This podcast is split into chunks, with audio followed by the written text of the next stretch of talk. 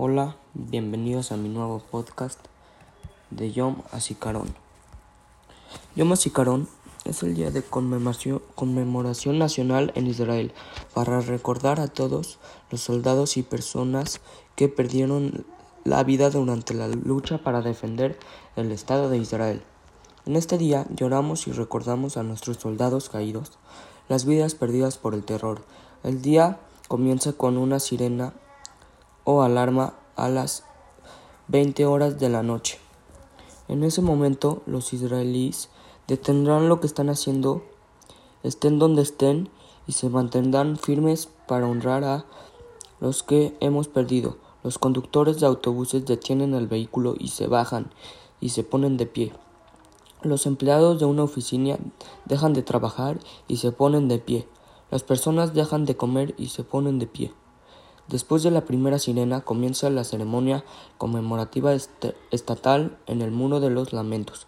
El primer ministro, el ministro de Defensa, el jefe del Estado Mayor de las FDI, el TTTE, Gadi Svinot y el presidente toman parte de esta ceremonia el próximo día. Hay otra sirena de dos minutos a las once de la mañana.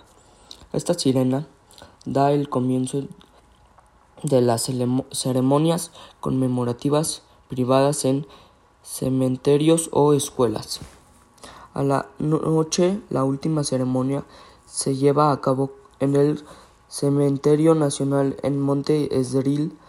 Esta ceremonia simboliza el fin de Yom HaZikaron y el comienzo del Día de la Independencia israelí.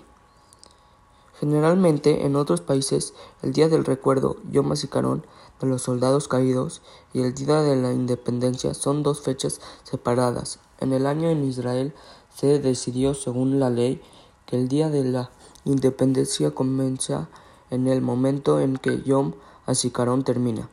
Esto se debe a que el Estado de Israel no podrá celebrar su existencia de no ser por un aquello que dieron su vida no podríamos tener un día sin el otro.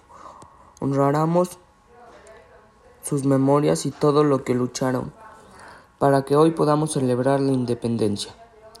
Muchas gracias por escucharme. Espero que les haya gustado mi episodio de Yo Carón.